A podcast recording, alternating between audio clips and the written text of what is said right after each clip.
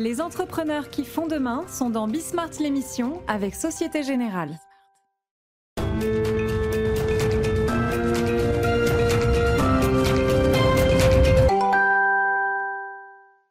Salut à tous, c'est Bismart. Euh, on est de retour, donc une heure pour débattre de l'actualité économique, euh, politico-économique euh, du moment. Énormément de choses autour de l'emploi, des retraites. Vous avez sans doute suivi les évolutions.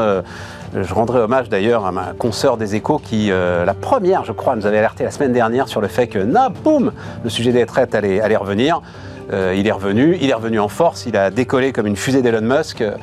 Donc, euh, donc on va en discuter. Il y a toujours ces sujets dont on a parlé euh, durant la semaine plein emploi, amélioration visiblement de la qualité des emplois. Et puis je vous en parlais il y a deux jours, cette nouvelle tendance US, mais c'est du marketing RH, mais enfin ça me, ça me plaît bien. Donc la grande démission serait maintenant remplacée par le grand regret. Ce serait le retour les RH connaissent le phénomène qui s'appelle salarié boomerang aussi, hein, donc euh, voilà, quelque chose d'intéressant. Euh, pour le reste, euh, finances publiques, énergie, et puis on va finir, on en parlait il y a deux jours, je veux finir l'affaire Uber, qui m'a quand même passionné, mais c'était pendant le mois de juillet, j'étais pas là, et donc je veux quand même en parler. Allez, c'est parti, c'est Bismart.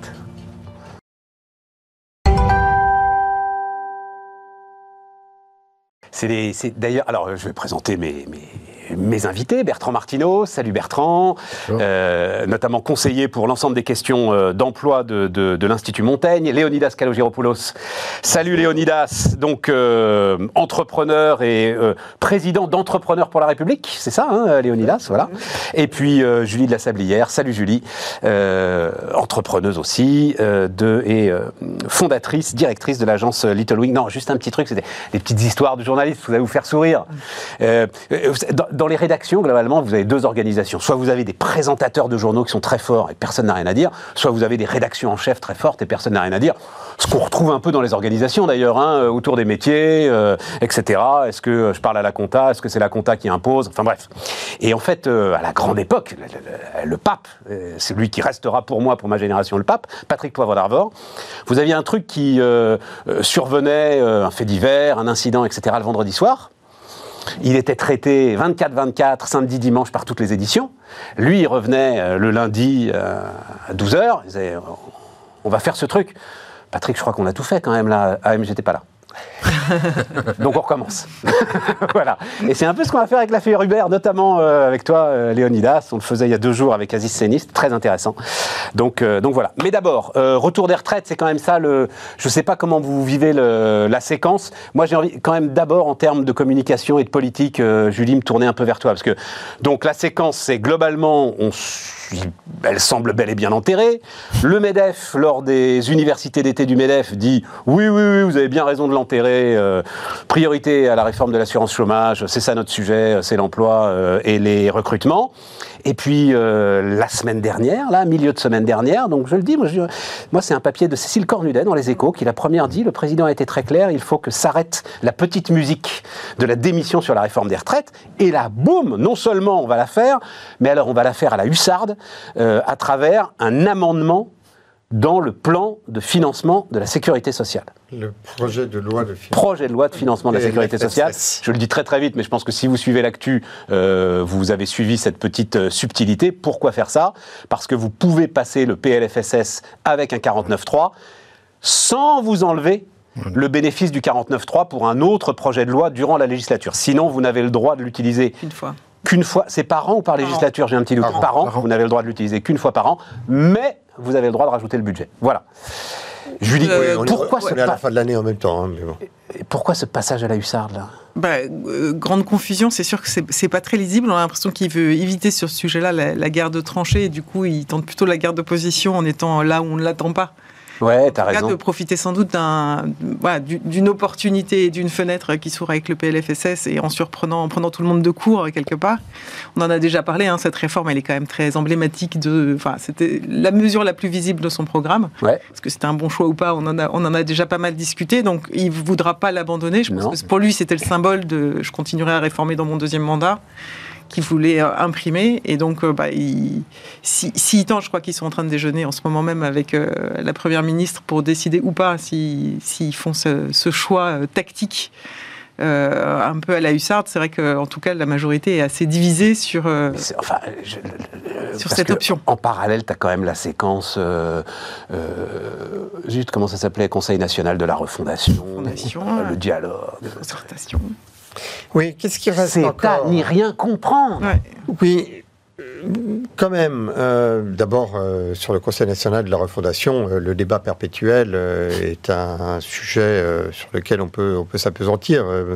non, je sais que là-dessus, Léonidas, tu avais une position que, que j'entends et qui d'ailleurs est revenu un petit peu la semaine dernière en disant il a quand même une masse critique, il a quand même du monde autour de lui sur ce Conseil national de la refondation, et donc pourquoi pas. Mais parlons des retraites. Mais qu'est-ce qui reste encore à débattre ou à découvrir dans le débat sur les retraites, quand on débat, c'est pour euh, se mettre d'accord sur euh, les chiffres, les paramètres, les données. Tous les chiffres, tous les paramètres, toutes les données sont sur la table depuis longtemps. Alors attends, attends, non, parce qu'il a donné une réponse qui est intéressante, mais qui est un petit peu contradictoire avec le passage en force.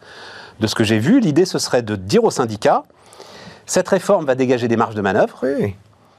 Regardons ensemble à quoi on les euh, Ça, c'est un sujet de débat. Eh ben voilà. Mmh. Oui, mais pour pouvoir euh, débattre de ce que l'on fait des marges de manœuvre, encore faut-il que l'on fasse la réforme. Et donc, euh, je, trouve que la question de savoir si oui ou non, pourquoi est-ce que le, patronat est opposé à, à, ce débat, c'est que on a vu la manière dont le, pays était explosif, était capable de, se braquer et, et de se paralyser paralyser toute l'économie française dans un moment aussi sensible qu'aujourd'hui autour d'une réforme qui n'aboutirait pas, je comprends que l'on y réfléchisse à deux fois.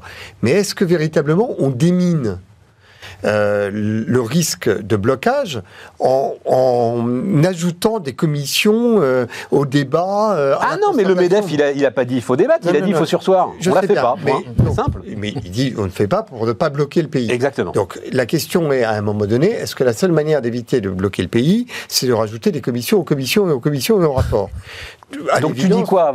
Droit au but, Léonidas Je pense que le risque qu'il prend, qui est un risque politique que je comprends, euh, est un risque qui s'entend et qui est, euh, ah, en tous les cas, euh, devant la nécessité de réformer et devant la nécessité qui est la nôtre d'opérer ces réformes pour que la confiance dans, dans, dans l'entreprise France ne chute pas.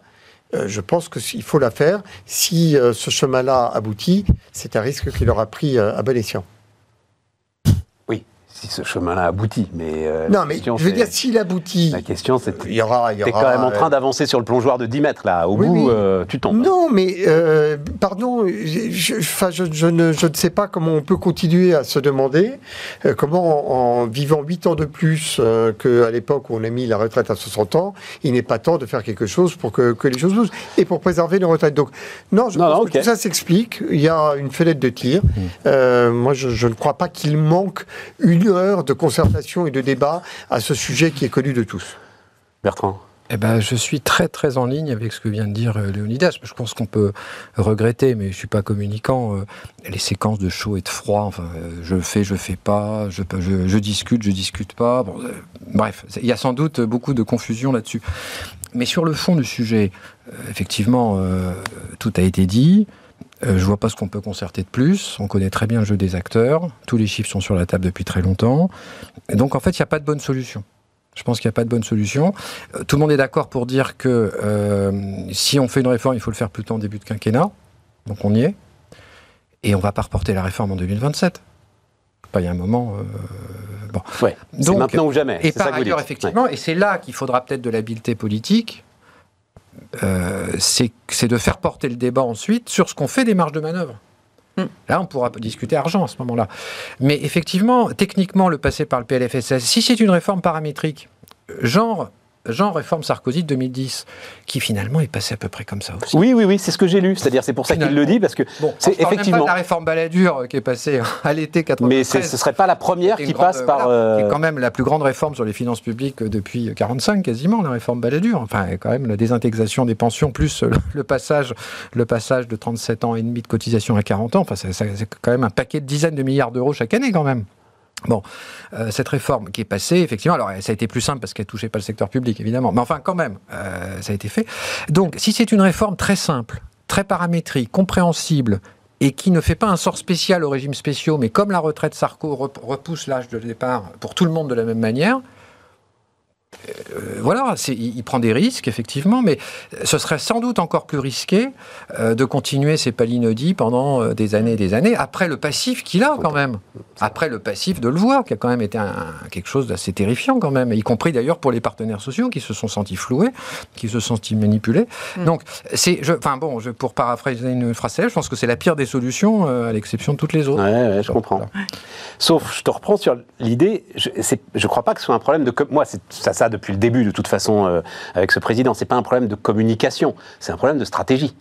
Le- le- la, la communication, Julie te le dira mieux que moi, tu peux bien communiquer à partir du moment où tu as une stratégie. Là, je n'arrive pas à croire qu'il n'y a pas un changement de pied brutal. Tu ne laisses pas s'installer cette petite musique autour de, notamment de l'université d'été du MEDEF. Donc c'était il y a deux mois quand même, un mois, allez. Non, euh, pas du tout. Il y a, deux, il y a trois semaines. il y a trois Ouais, semaines. il y a Oui, trois oui. Tu laisses pas s'installer cette petite musique si tu as vraiment l'intention de le faire.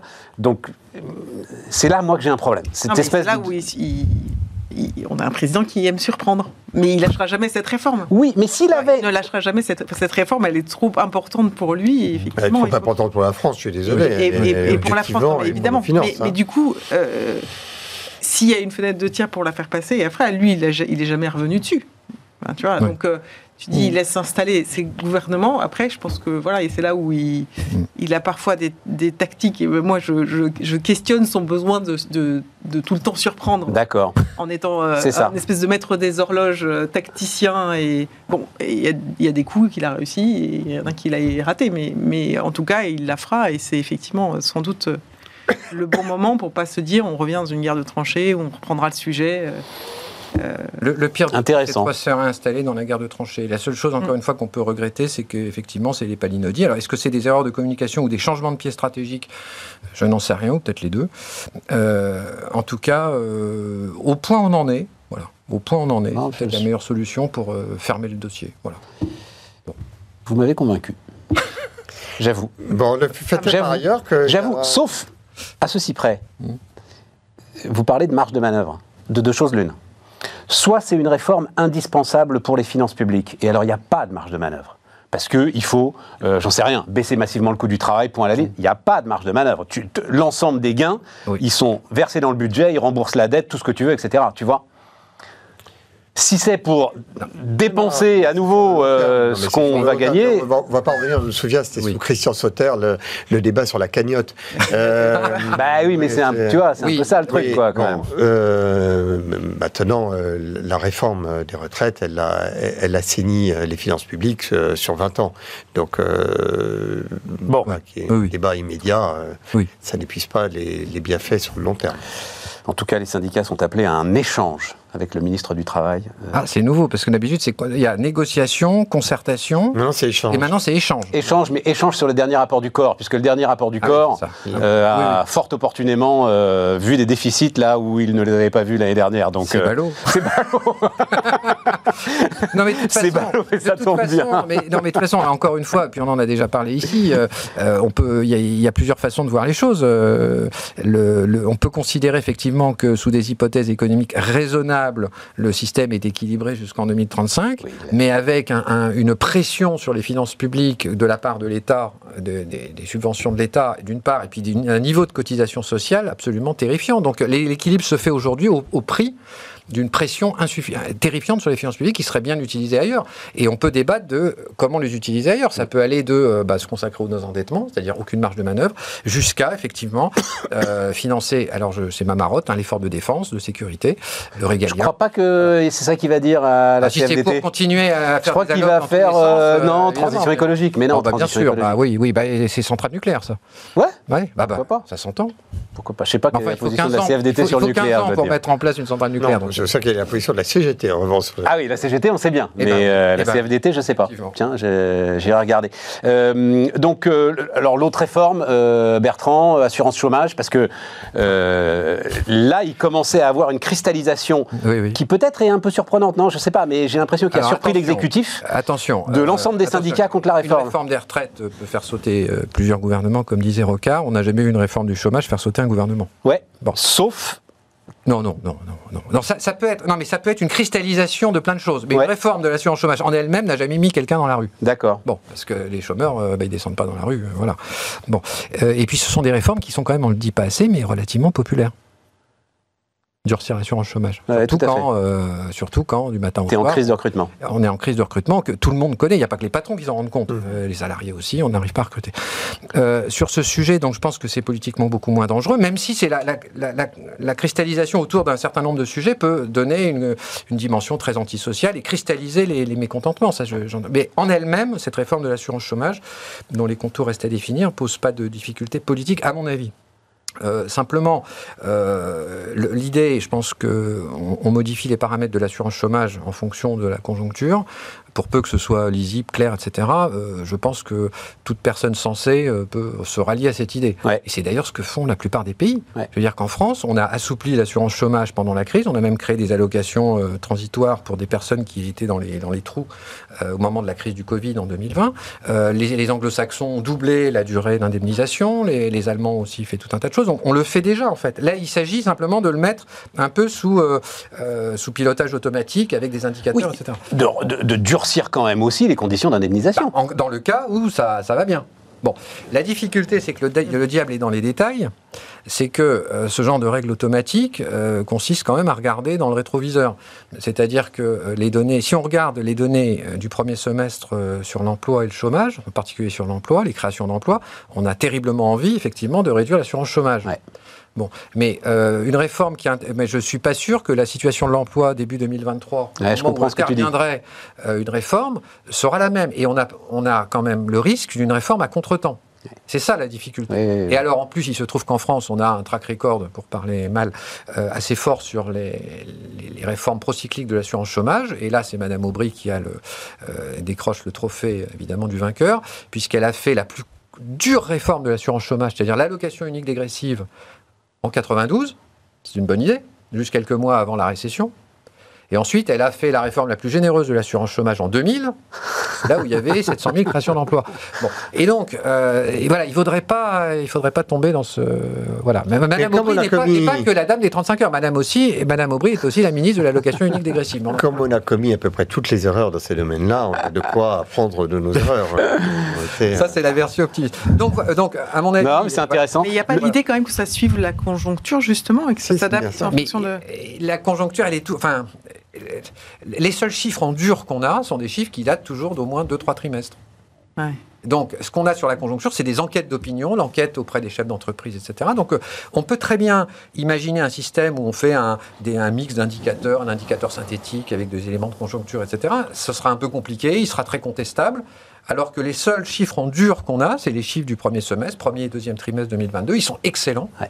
Et on a effectivement envie de durcir l'assurance chômage. Ouais. Mais ça risque d'être à contre-temps. C'est quand même toujours un miracle de se dire qu'avec toutes les, les données que notre administration collecte chaque mois dans tous les sens auprès de toutes les entreprises, etc., on n'arrive pas à mettre un peu d'intelligence artificielle là-dedans. Alors, là-dessus, Là-dessus, là-dessus. un peu plus.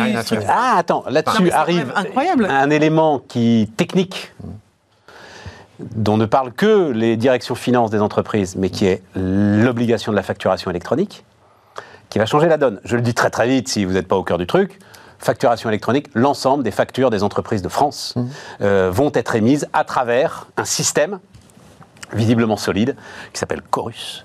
Euh, avec lequel marche l'administration d'ailleurs Oui. depuis euh, maintenant de nombreuses années, euh, à travers un système qui va passer d'abord par le truchement donc de, de l'administration avant d'être Mais redispatché a- vers les entreprises. Attends, Oui, je ce qui veut dire que et, et Bercy le fait en partie pour ça. Bercy le fait pour deux choses. Pour euh, bloquer la fraude à la TVA, ça va être très efficace. Et pour avoir, pour le coup, la possibilité d'un pilotage très très fin Oui. sur les chiffres d'affaires des entreprises. Ils seront Et branchés impôts. en Et les direct. prévisions d'impôts aussi. Et les prévisions d'impôts, mais ils seront branchés en direct sur les chiffres d'affaires des entreprises. Mais Stéphane, il y a déjà un précédent qui a été réalisé par l'INSEE sur la base d'un- d'une convention qu'ils ont passée avec les, les instituts de, de cartes de crédit. Je rappelle que au pire de la récession de 2020, euh, l'INSEE, et il a été leader mondial d'ailleurs là-dessus, a réussi en temps réel à estimer les chiffres d'affaires et le PIB mensuel en avril, mars, mai, juin 2020, au moment où l'économie plongeait et au moment où on n'avait plus de statistiques. Donc ils ont fait des estimations sur la valeur ajoutée et le chiffre d'affaires des entreprises et se sont révélés euh, très proches de des chiffres constatés après. Donc on sait le faire. Donc on fait des progrès énormes en matière de contemporanéité. Contemporanéité. Quand on a fait le crédit d'impôt euh, voilà. instantané des services à la personne, on connaît le mot contemporanéité. Exactement. donc là on s'améliore sur la conjoncture. Mais la conjoncture, c'est pas la prévision. La conjoncture, c'est savoir ce qui se passe aujourd'hui. Et euh, déjà, un statisticien qui comprend ce qui se passe aujourd'hui, il est déjà très très fort. Euh, mais alors prévoir l'avenir, c'est encore autre chose. Et en l'état actuel de la science, on est encore sur des modèles très très frustes. Et, même l'intelligence artificielle, pour l'instant, n'arrive pas, au niveau macro, n'arrive pas à donner des choses vraiment valables. Ça arrivera peut-être un jour, mais... Tu as, tu as toute la séquence essence où, alors j'ai beaucoup dit ici que je n'y croyais pas, mais je vais finir par y croire, où visiblement Bercy est incapable de définir des seuils de revenus, ça me semble sidérant, mais c'est comme ça, des seuils de revenus pour euh, donner euh, un chèque essence à ceux qui en ont besoin et pas à ceux qui en ont pas besoin, quoi, tu vois. Pareil sur le chèque alimentation. Pareil sur... Alors, chèque alimentation, il y avait bah, d'autres complexités. oui, il y avait des complexités encore. au moins, l'essence, voilà, c'est le carburant, c'est assez simple.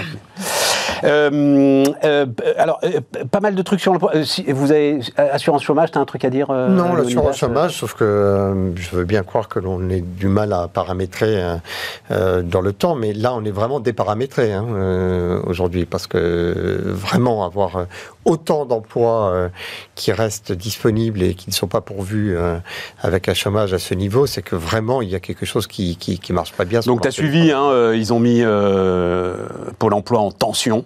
Voilà, sur les trois secteurs. Bon, oui, on, Qu'est-ce que ça veut dire on en a pas mal parlé. des plans sur les métiers en tension, et il n'y en a pas eu 15 ces 20 dernières années. voilà, c'est ça. Euh, il y en a peut-être eu 16 ou 13, je ne sais pas, mais je ne les ai pas comptés. Mais juste un. Euh, parce que c'est vraiment c'est le cœur de ton expertise, évidemment, euh, Bertrand. Mais moi, y a, avec la réforme de l'assurance chômage, à un moment, il y a quand même un sujet sur, tu as un socle, quoi, on va dire, c'est combien Un million et demi de personnes qui n'ont pas vu un emploi depuis plus d'un an mmh, C'est à peu près ça, ouais. Un peu plus. C'est pas par des. Un peu plus même Un peu plus c'est pas par des mesures comme ça que tu vas les remettre sur le chemin de l'emploi. Non, alors. La, réforme de l'assurance chômage euh, n'est sans doute pas une solution pour remettre sur le marché des gens très éloignés et qui sont dans le chômage de longue durée. C'est pour les remettre rapidement. Voilà, c'est la question des C'est pour éviter les D'accord. Bon, de ce point de vue-là, la réforme de, de 2019 qui a été reporté pour cause de crise sanitaire à, octobre 2021, donc est rentré hum. euh, en, vigueur il y, a, il y, a, un an, est une excellente chose. Alors ça fait, euh, ça devait faire 10 ou 15 ans que des instituts comme l'Institut Montaigne la réclament, et tous les économistes. Enfin, le système était aberrant. Et, et, tu crois que c'est une des clés de nos cœurs de création de postes, là? Bah. le fait qu'on soit sur euh, des chiffres historiques de création de postes encore. Euh... La marche peut-être, mais enfin la, dynamique, elle a, elle a commencé avant.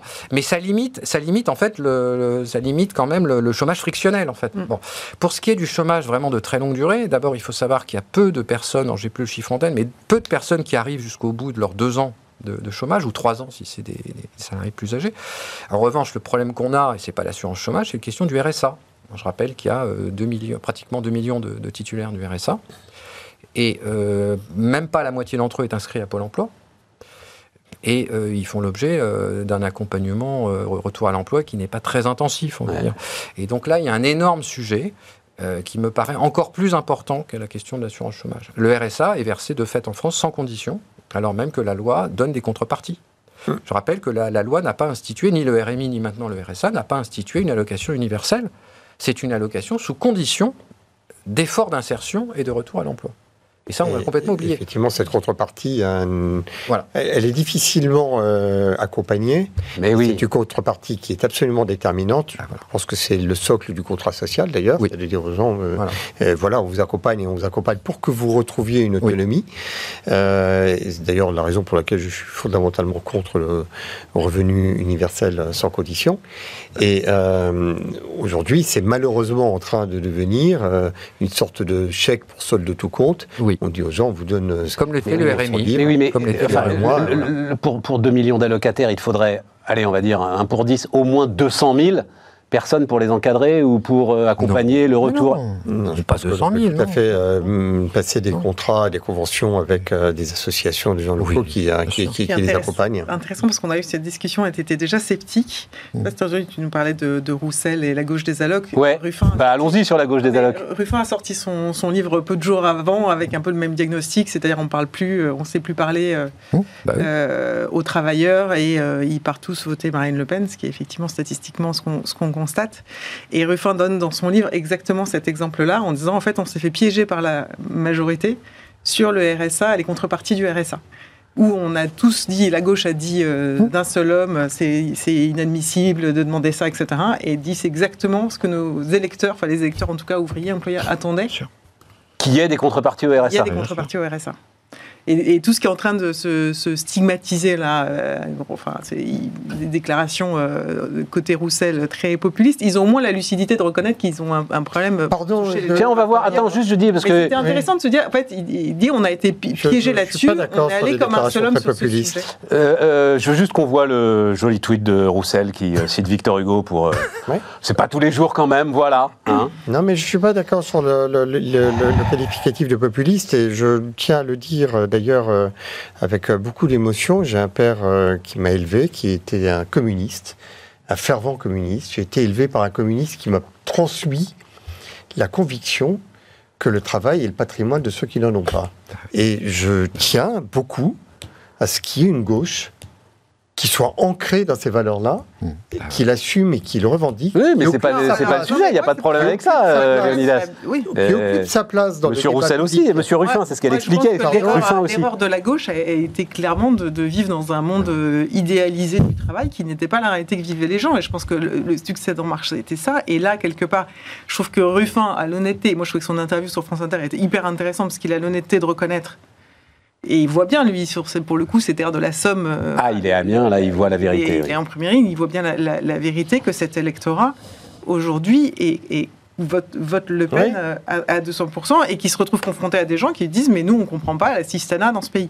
Ce que je trouve, euh, pour le coup, démago et stigmatisant, c'est la déclaration de Roussel sur. Euh, enfin, Bah, il dit il- la même chose. Pourquoi est-ce que ce serait démago pour Roussel en et pas il pour se- Ruffin il, se- il- il- il a exactement la tactique du FN, c'est-à-dire il se met sur une ligne de clivage et il tape sur, les, sur la gauche des allocs en faisant aucune proposition. Non, mais Ah, ouais. Ruffin travail. essaye quand même de, de- de Non, dire je on va pas. essayer de réconcilier ces, ces deux parties. Non, il parle du travail, il parle de... le- de, de- Attends, de laisse la finir, euh, laisse finir Julie, Léonidas.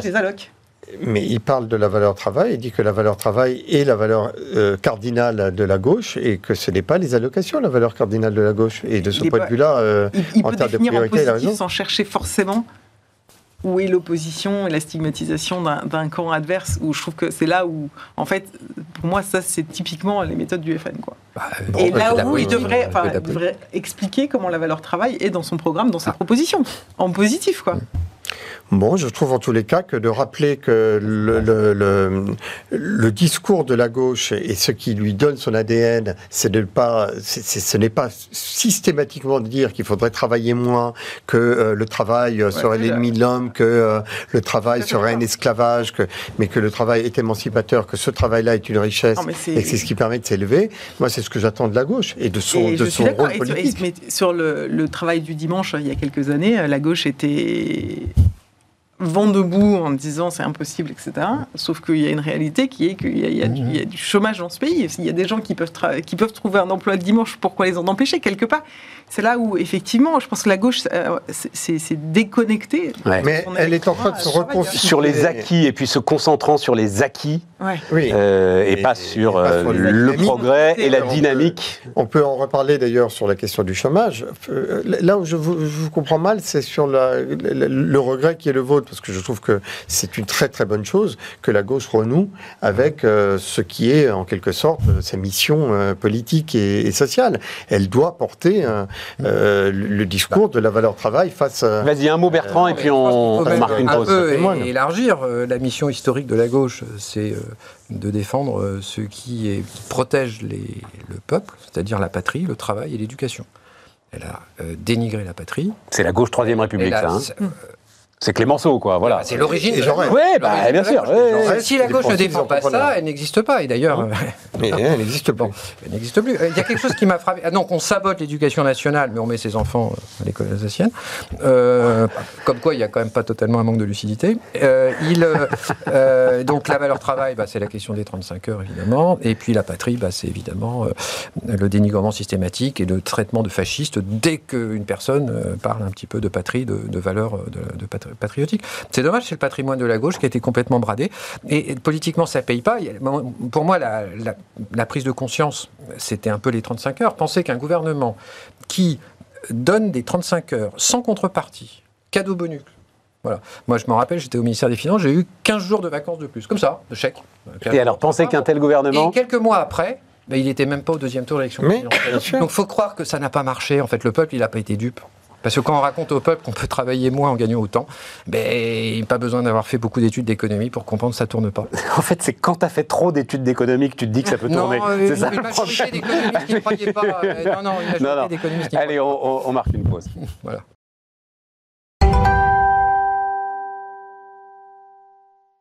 On repart. euh, encore un mot sur. Juste parce que euh, après, je vais, je vais pas en parler. Et puis, comme euh, je fais des sommaires, après, on dit. Ah. Donc, la grande démission remplacée par le grand regret. Je sais pas si vous voulez, mais juste dire. Donc, c'est la tendance qui monte aux États-Unis. Qui monte.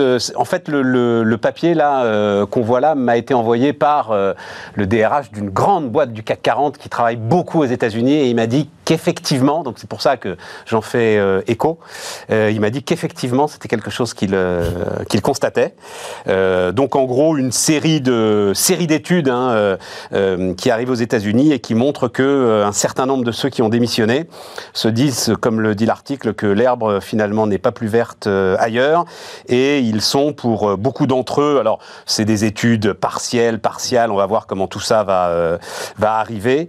Mais pour un certain nombre d'entre eux, en tout cas, ce serait l'idée que, bah oui, effectivement, euh, on va essayer de retourner. Non, juste un petit commentaire. C'était encore un des effets du fameux nouveau monde post-Covid qui en fait fait totalement pchit.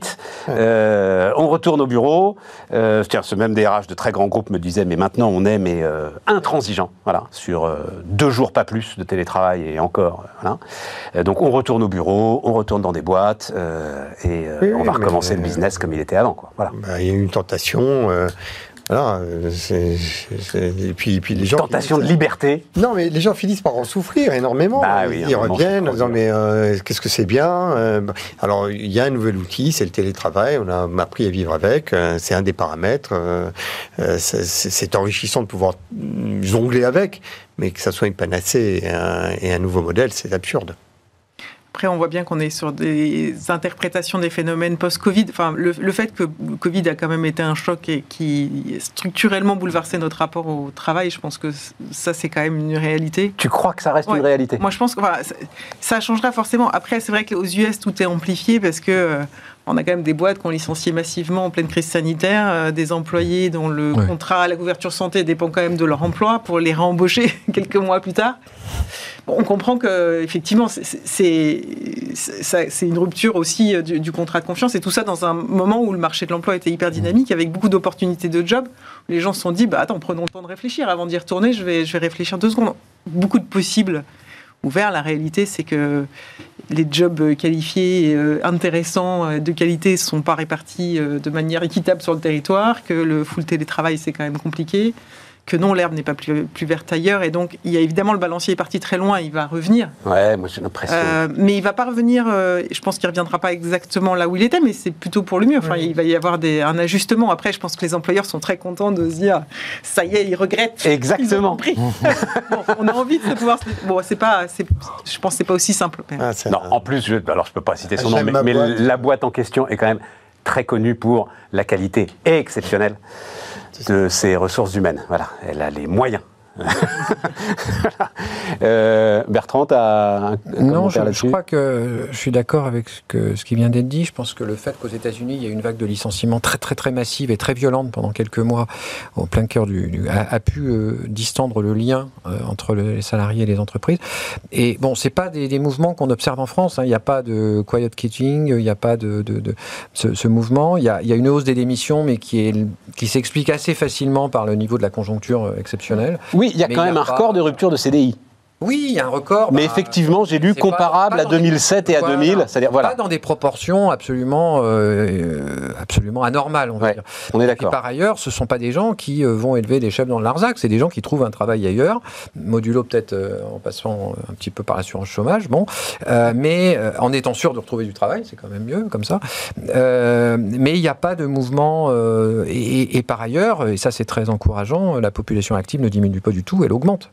Euh, ce qui fait que les gens ne quittent pas le marché du travail. Mm. Hein, Ils restent sur le marché du travail, simplement ils essayent de voir si effectivement ils, ils ont de meilleures conditions de travail ailleurs, voilà, ou de, de meilleurs salaires. Donc, fin du quoi qu'il en coûte, c'était en fait c'est une, une- une source gouvernementale, on va dire ça comme ça, que j'ai lu dans les Échos, qui m'a beaucoup intéressé. Euh, euh, donc l'idée que euh, même si là, en fait, Elisabeth Borne a confirmé qu'on allait continuer, mais de manière moins importante, une forme de bouclier énergétique. Mais cette phrase m'intéresse beaucoup. On voit une crispation de plus en plus forte au sein de la population à l'égard de la distribution de chèques dont chacun s'estime injustement privé. C'est un peu ce qu'on disait sur le RSA, Non, quelque mais- part. Mais c'est le paradoxe de la dépense publique. Mais le paradoxe dans la dépense publique, c'est qu'il mécontente finalement tout le monde. Exactement. Ceux qui le touchent disent mais qu'est-ce qu'on fait avec 100 euros aujourd'hui? Euh, Ceux qui le touchent pas, ils disent pourquoi pas moi? Euh, Finalement, ça crée une attente et, et cette attente, elle engendre toujours euh, une, attente toujours supérieure. Il faudrait que ce soit toujours plus que ce que ça a été. Et donc finalement, tant mieux si la prise de conscience est en train de venir maintenant, je trouve que la pente sur laquelle on était était gravissime. Parce que ça finit par créer un rapport entre la totalité des citoyens qui se disent bon bah que fait l'État? Il y a un chèque euh, énergie, il y a un chèque alimentation, je voudrais un chèque école, il y en a un.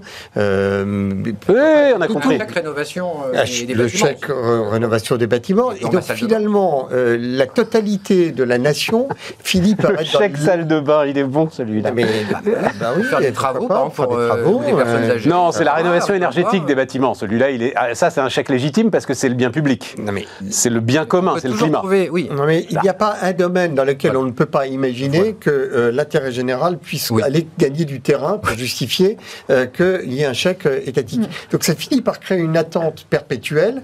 Toutes les imaginations sont braquées sur que fait l'État? Et forcément, l'État ne sera jamais à la hauteur de ce que peut être euh, cette attente euh, inassouvie et qui sera forcément déçue et frustrante au bout du compte.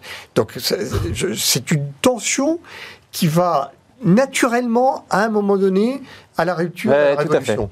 Donc, euh, qu'on arrête les frais maintenant, il en était largement temps.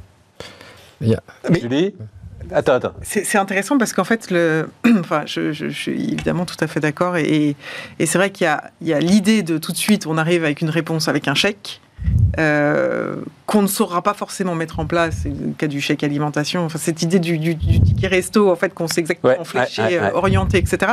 Ça serait formidable, quelque part, c'est le dernier kilomètre de la politique publique qui est quand même super compliqué à faire. Et moi, j'avais une discussion avec euh, le patron d'une grosse boîte qui me disait, mais c'est compliqué quand, on est, quand voilà, des primes Macron passent par les, les, les feuilles de paye aussi, parce que quelque part, on essaye de de donner une, une- une subvention aux gens qui passent par les entreprises. Enfin, c'est hyper complexe en fait, ce, ce dernier kilomètre pour être sûr que l'argent arrive à la bonne personne et soit dépensé au bon endroit. Tout à fait. Le sujet et, et tout ça et tout ça s'appelle chèque, qui est quand même rien que sémantiquement un sujet où on se dit mais c'est quand même un espèce en voie de disparition. Et on voit bien qu'en fait, euh, euh, bah, le, le- c'est vertigineux quoi, cette attente sociale de tous les secteurs oui. qui arrivent au guichet pour demander leur chèque. Enfin, le, truc n'est- juste plus tenable. Et c'est un peu le débat sur finalement les essentiels ou pas essentiels. Enfin, au moment ça positionne l'État dans, dans un dans un rôle d'arbitrage permanent entre euh, les Oui. concitoyens, entre les différents Enfin, citoyens. et- un temps d'arbitrage, quand on voit ce que coûterait euh, la rénovation de nos prisons, qui sont une honte nationale euh, et qui, quand même, à un moment donné, sont un sujet politique, et l'argent que l'on met sur euh, des chèques de soutien euh, au pouvoir d'achat, enfin, euh, il y a un moment où on- est quand même assez perplexe sur la capacité à, à résister, effectivement, à cette attente qui est quasi quotidienne, qui est de dire Ah bah. je, je- je veux mon argent euh, euh, sur euh, à peu près tous les postes. Et donc on, on revienne un peu à la raison, je pense qu'il était très très largement temps. C'est la pente était. Enfin, ils le font sans le dire vraiment, hein, quand même. Hein. Euh, notons, parce que de, Non, mais on ai- peut avoir la révolution. J'ai vu ça il y a deux jours, et puis hier, Elisabeth Borne a quand même un peu insisté sur l'idée que Il y aurait quand même non, quand même, chose. le robinet n'était pas fermé. Quoi. Bertrand hein. Sur, sur l'extension à l'infini de, la- de la sphère publique, euh, en utilisant ces arguments, je crois que le, euh, je sais qu'il n'est pas à la mode, mais euh, Friedrich Hayek, La route de la servitude, 1944, il est, il est indépassable. Voilà. Euh, maintenant, sur la- l'aspect politique, En une phrase Ouais. eh ben, il décrit exactement comment, dans les pays, euh, dans les pays occidentaux, euh, l'extension de l'État est potentiellement infinie et mène, au bout du bout, mène au totalitarisme. à la route de la servitude. ouais. Euh, Oui, ben oui, et ça Oui, commence par l'économie, et ça commence ensuite le social, et puis ça finit par euh, un, un- un État qui contrôle tout. Pardon, je, je- je prends cet Mais exemple bon. parce que sur l'énergie, euh, je- je- bon, il y a un tas de solutions euh, euh, entrepreneuriales pour baisser euh, la consommation énergétique dans, dans un tas de domaines. Et au lieu de se concentrer sur des solutions qui, qui- qui répondent aux problèmes, effectivement, il y a les- l'attente de voilà quel va être le montant du chèque et comment on va réduire. Et et c'est- quand même euh, au bout d'un moment, ça focalise les imaginations, les attentes, les débats, euh, euh, la vie démocratique sur qu'est-ce que demain matin l'État Oui, comprends. ressentir. Et tout ce temps et cette énergie qui est consacrée, n'est pas consacré à d'autres choses qui sont beaucoup plus intéressantes, qui est de développer les solutions. hein. Et alors, le, le- le mystère de tout ça, c'est que je ne suis pas sûr qu'un jour un gouvernement ait gagné une élection parce qu'il avait créé une dépense sociale supplémentaire. Euh, Ah, c'est ça la de- question. Mais Je pense que dans- l'exemple Alors qu'ils sont 35 persuadés du contraire, ils le font pour Bah, ça. Ils- L'exemple des 35 Les heures, mais, 35 heures, mais et- même les, les allocations qui sont créées, les doublements des allocations, les, tout ce que fait l'État. euh, J'ai l'impression que parfois dans la classe politique, il y a un sentiment de presque dire que les Français sont ingrats. Après tout ce qu'on leur fait, Tout tout, ce qu'on leur donne, tous les chèques, et en plus ils nous réélisent pas. Parce que, et si Bernard Sananès, hier, Bernard Sananès qui était, qui était là hier, donc euh, Institut Lab, hein, qui regarde ça de très très près, disait que euh, le chèque essence Oui. avait un effet, enfin le, la, la, la, la, la ristourne 30%, là, etc., enfin 30 centimes, etc., avait un effet euh, qu'il avait rarement vu en termes de euh, remontée du taux de satisfaction euh, Oui, de la population. Voilà, je referme juste la parenthèse. oui, mais- c'est- Oui, oui, C'est bien sûr, non, non, je et dis donc, il juste faut ça. penser un politique à 6 ans d'une élection doit penser quand même euh, au coup d'après. C'est clair. Euh, Et le- le- la déception euh, qui fait, qui accompagne la, la fin du, enfin le sevrage. Et alors, dans ce cadre-là, euh, Léonidas, tu veux parler politique monétaire, la remontée des taux d'intérêt, puisque c'est en partie lié aussi. À un moment, euh, il Bien faut sûr. aussi arrêter le quoi qu'il en coûte, parce que nos poches, tout à coup, ne sont plus infinies. que j'aurais souhaité aborder parce que je suis euh, très circonspect devant euh, le réflexe des, des responsables de, de- de- de banques centrales qui disent en substance notre job euh, c'est de contrôler le robinet monétaire pour euh, arrêter l'inflation. Comme c'est notre job, on va le faire et on va provoquer de la récession. Alors que euh, j'avais une boîte qui a des succursales euh, partout en France, euh, qui a une facture énergétique de 400 000 euros par an. Elle est en train de renégocier son contrat. Et les propositions qu'elle a sur la table sont à 4 millions. Et, euh, la, la multiplication par 10 du coût énergétique va provoquer de la récession, provoque déjà des fermetures du chômage partiel. Donc la récession que de manière volontariste, les banques centrales voudraient provoquer en relevant les taux, euh, on va la voir par euh, une autre inflation que l'inflation, j'allais dire courante, qui est l'inflation énergétique, à laquelle l'augmentation des taux n'a euh, aucun... Sur laquelle il n'a aucun effet, absolument. aucun effet. Et finalement, on va faire une saignée sur un malade. Donc, euh, qu'on laisse faire tranquillement la récession qui va venir avec euh, la situation économique euh, mondiale autour des pénuries, euh, des, des- des- des ralentissements de, de- de- de- la chaîne de, la supply chain sur, sur la, la totalité des secteurs. Tout ça va avoir des effets qui vont être des effets euh, récessionnistes et qui vont donc avoir également un impact euh, sur l'inflation. Mais d'avoir les banques centrales qui disent nous, euh, à la limite, on regarde pas le reste, c'est notre job, on le fait. Je trouve que c'est euh, très étonnant très très envie de dire que c'est presque irresponsable. Et enfin, les banques centrales, la nôtre, parce que euh, la situation aux États-Unis n'est pas la même. c'est qu'il y a euh, un écart euh, absolu et symétrique entre les chefs d'entreprise et les économistes sur ce sujet. Les économistes appliquent sur la situation d'aujourd'hui la théorie monétaire en disant s'il y a de l'inflation, la plupart des économistes. Ah non, non, non, Léonidas. Ah non, non, non. Alors que tous les chefs d'entreprise disent mais qu'est-ce qu'ils nous font? Non, non, non, non. Alors pardon, mais là je. je alors on n'a pas on en a, Oui, parce qu'on en a vraiment beaucoup parlé autour de, de cette table. Non, non, ils savent très bien que la Banque centrale est coincée. Eh Point à la ligne. C'est-à-dire, elle sait parfaitement que c'est des causes exogènes qui euh, provoquent euh, une grande partie de l'inflation, 50, 60, 70%, peu importe, que la politique monétaire n'y fera rien. Et en même temps, euh, elle est quand même obligée à un moment d'envoyer. L'histoire, c'est toujours, et on nous l'a bien expliqué la semaine dernière, casser les anticipations. L'histoire, c'est envoyer un signal à l'ensemble du monde économique qu'on ne tolère pas l'inflation et qu'il ne faut pas qu'ils se mettent dans la tête qu'ils vont vivre dans un monde d'inflation durable. Voilà. C'est toute la dimension euh, euh, sociologique, euh, humaine, psychologique de l'économie. D'accord. Et donc tu fais ça pour ça. L'ensemble des agents économiques lisent les journaux et qu'ils sont en train de constater que l'on est progressivement en train d'arriver à un alignement de chiffres qui vont nécessairement freiner la croissance et qui n'avaient absolument pas besoin d'un signal des banques centrales pour avoir ces anticipations. Ça se discute. Non, non, mais c'est pour ça, ça se discute. Je te donne l'explication, mais en tout cas, non, non, les économistes sont très réservé là-dessus. Hein. Mais Christine Lagarde aussi, d'ailleurs, elle a une certaine franchise. Euh, franchement, on peut leur reconnaître ça, euh, une certaine franchise dans la situation pour reconnaître qu'elle est euh, très très compliquée à juguler en Europe. C'est plus simple aux États-Unis.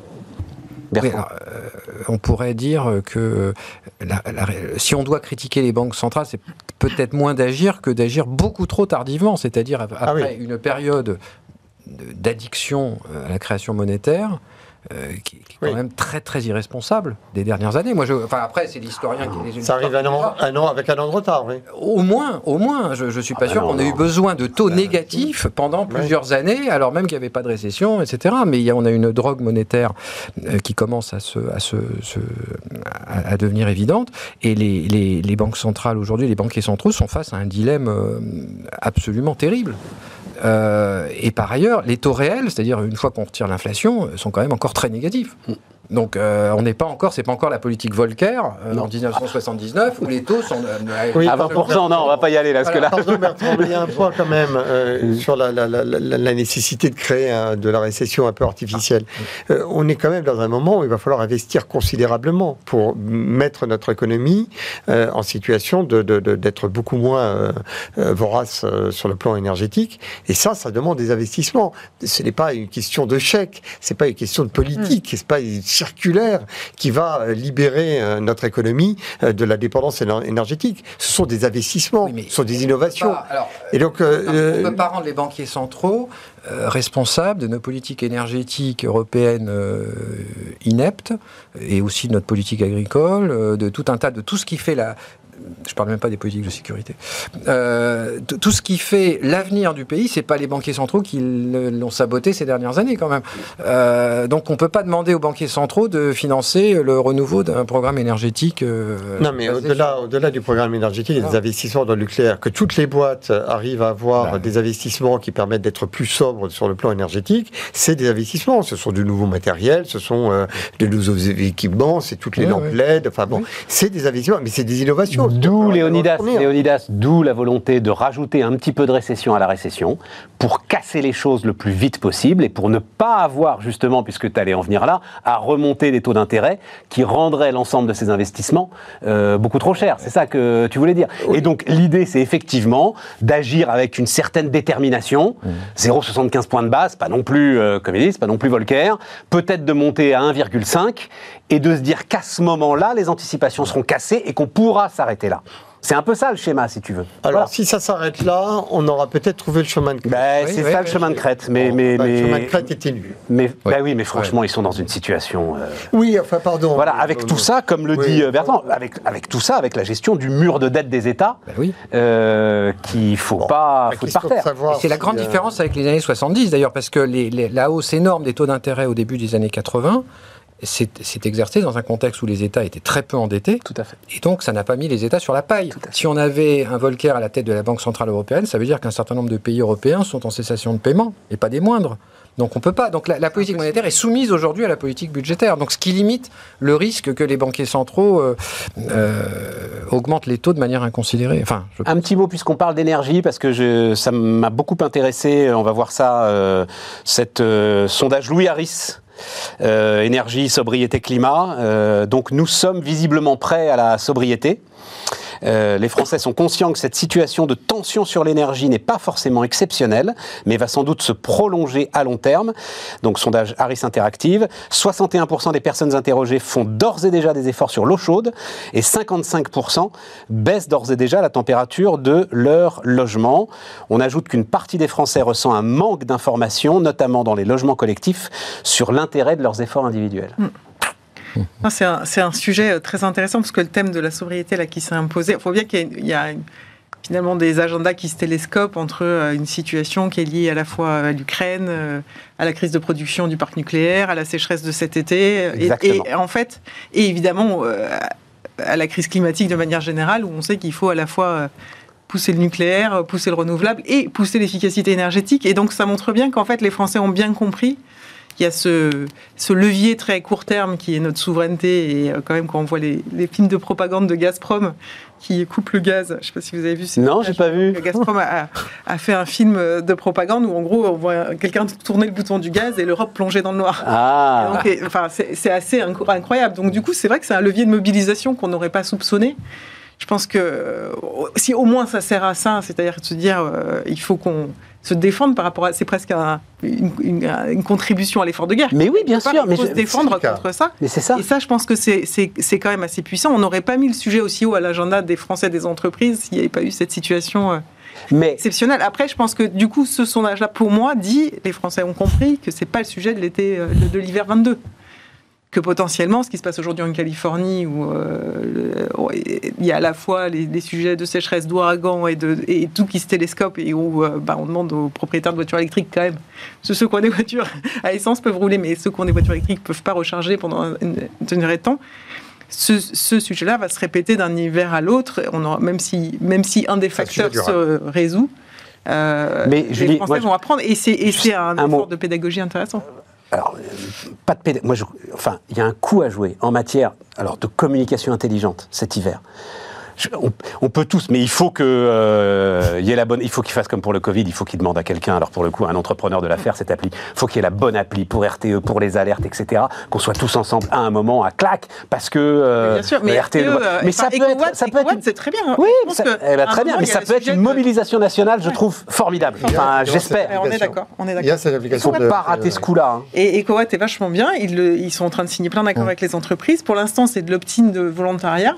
Mais quelque part, euh, j'étais en Grèce l'été dernier. Pour EcoWatt, c'est le... tout le monde a reçu sur son. C'est le tous anti-Covid de la, de la crise énergétique.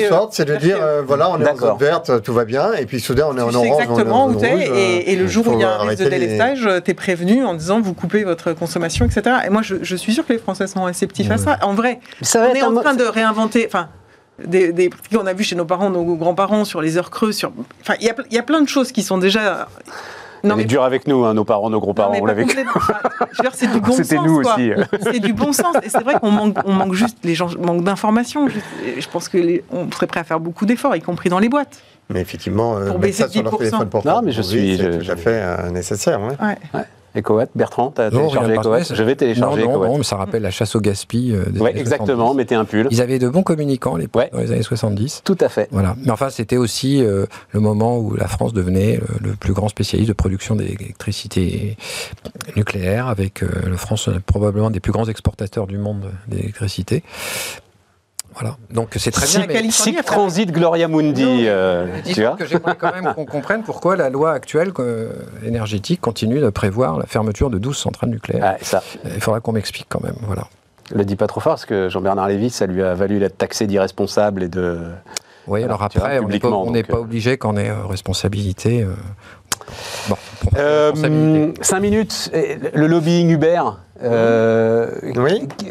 Qu'est-ce que tu tires de cette... Puisque tu es... Alors, euh, Lobbyiste, oui, oui, lobbyiste, et puis même lobbyiste, euh, dans la oui. fédération, euh, il y a une fédération professionnelle d'ailleurs euh, du secteur, non? Moi, j'ai accompagné euh, la. donc, je, je n'ai pas accompagné la fédération des. des Bon, mais des cinq minutes, le, le- Mais euh, ce débat, euh, ce débat euh, me semble euh, mettre en exergue. euh, je crois qu'on a mis de côté la question de savoir si oui ou non euh, euh, Emmanuel Macron avait euh, trop dialogué avec euh, Hubert. Il a dialogué avec Hubert. Non, non, euh, puis il a dit, on l'a montré, il a en est voilà. fier, ça Bon, touche est une sans faire bouger l'autre. ouais, et- Moi, c'est moi, c'est le point de vue des lobbyistes qui Non, il m'intéresse. y a une chose que je trouve intéressante qui a été évoquée par Aziz Seni, qui a lui-même une entreprise de VTC euh, euh, qui est bien plus ancienne qu'Uber, c'est qu'il dit en substance, euh, moi j'ai essayé de dialoguer avec les pouvoirs publics pendant des années, euh, personne m'a écouté, puis un jour il y a Uber qui arrive, et puis euh, il rafle la mise et, C'est vrai, et il a tout le dit ça. écoute. Et euh, ça, c'est un point qui, moi, m'intéresse parce que je, je considère, et c'est vrai que c'est mon métier, que je suis très fier de ce métier, il est à l'intersection entre euh, les représentants de l'intérêt général et tous ceux qui contribuent à leur- à l'intérêt général par leur liberté d'entreprendre. Et il y a une jonction entre les deux, c'est que beaucoup d'entreprises apportent de la plus-value en termes d'intérêt général. Et donc, il faut être au milieu pour assurer ce dialogue. Et ce que je peux regretter, et c'est un regret qui, euh, qui, qui doit nous interpeller en, en termes de fonctionnement de la démocratie, c'est que des entreprises innovantes, nouveaux entrants, euh, euh, hors des écrans radars des États, des administrations, des gouvernements, des ministres et des parlementaires, ne puissent pas être entendus parce qu'ils ne sont pas armés en lobbying comme un certain nombre de grandes boîtes peuvent être armées. Mais ce point-là, qui est un vrai problème Très de la démocratie, euh, nécessite d'abord que l'on cesse de considérer que le dialogue entre les pouvoirs publics et les entreprises serait un dialogue malsain, c'est un dialogue qui est sain, c'est un dialogue qui est indispensable. Et une fois que l'on a accepté le principe, il faut se dire que lorsque l'on dialogue avec des entrepreneurs, il y a des grandes boîtes qui, pour lesquelles l'État a l'impression de dialoguer avec ses équivalents, Hein, avec quasiment euh, euh, quelqu'un qui a rang de ministre, qui vient avec ses conseillers. euh, euh, bon, et puis il y a d'autres boîtes qui viennent avec une innovation, avec euh, des startups, avec cinq salariés, qui ont peut-être quelque chose d'extraordinaire à proposer. Et il s'avère que encore aujourd'hui, un ministre, un cabinet, un, parlementaire, euh, devant une, une ETI, une grande boîte, une entreprise du CAC 40, accompagnée de surcroît, dit euh, on- prenons un rendez-vous, et devant un entrepreneur qui vient et qui dit j'ai un truc génial à vous proposer, je voudrais vous rencontrer, il dit vous êtes qui? Alors Aziz va même plus loin. Il dit, euh, ils nous ont pas écoutés, surtout ils nous ont dit, vous n'avez pas le droit, et si vous le faites, on va vous casser les reins. Voilà. Euh, alors c'était il y a deux jours, allez, allez voir euh, Bismarck il y a deux jours, euh, on Aziz s'est bien écharpé sur le sujet. Aziz Seni a totalement raison de mettre en avant euh, cet élément-là, parce que il met en exergue le déséquilibre qu'il y a entre une entreprise qui vient avec une structuration de son message qui fait que, euh, à un moment donné, il dialogue avec les pouvoirs publics presque d'égal à égal. Et puis un entrepreneur comme Aziz Seni, à qui on dit euh, vous, vous vous couchez, sinon on vous casse les reins. Voilà. Alors il s'avère que moi j'ai fait tomber 20-25 monopoles euh, euh, depuis que je- j'exerce mon métier, que mon métier c'est de faire tomber des monopoles, et je sais ce que l'on dit aux tombeurs de monopoles, on leur dit effectivement, on va vous casser les reins. Bon, ben on résiste. Non, non, On c'est là. intéressant. Julie, un mot? C'est un peu ton métier aussi? Pas lobbying, Oui, mais en non, tout mais cas pas- accompagner pas- la communication d'un certain nombre d'entrepreneurs. Moi, Moi, j'ai, enfin, voilà, j'ai, pas compris forcément. Je, enfin, il me semble en tout cas que euh, aujourd'hui pour les entrepreneurs, enfin, on a changé d'époque aussi par rapport à, à ce moment Uber, etc. Euh, Qu'aujourd'hui, quand même, enfin, les échanges sont là et qu'on a un gouvernement qui est relativement ouvert aux entrepreneurs et qui a compris, enfin, qui, qui a compris euh, l'intérêt de dialoguer avec eux. Donc, euh, je, je trouve que le, le- voilà, le, le- La- le sujet se pose la- moins aujourd'hui. La je- révolution, euh, C'est un peu ce que je répondais à Aziz, c'est-à-dire. Mais bon, là, euh, allez voir euh, l'émission. Ils arrivaient quand même avec euh, un, quasiment un projet de société, euh, Uber, qui Oui. était très intéressant. Mais avec- D'où d'ailleurs ce mot ubérisation. Euh, c'est bien la preuve qu'ils arrivaient avec quelque chose de puissant. Mais Euh, ça, et donc, pardon, mais voilà, euh, c'est pas mot comparable. technique euh, de lobbying. Un mot, un mot. Dans un cas, on vient avec un discours politique, et dans l'autre cas, on vient avec une entreprise qui a son propre modèle et auquel on dit non, mais votre modèle, il colle pas avec Ouais, la loi. c'est pas comparable. Et donc, effectivement, il y a toute euh, une technique qui consiste à tenir un discours politique à des politiques. Mm. Et cette technique-là, c'est ce qui s'appelle du lobbying, et c'est là où il y a un point de jonction. Et un Euh, savoir-faire. Et un savoir-faire. Ce sera le mot de la fin. merci les amis, euh, merci de nous avoir suivis. Demain, Aurélie Planex et nous, on se retrouve lundi.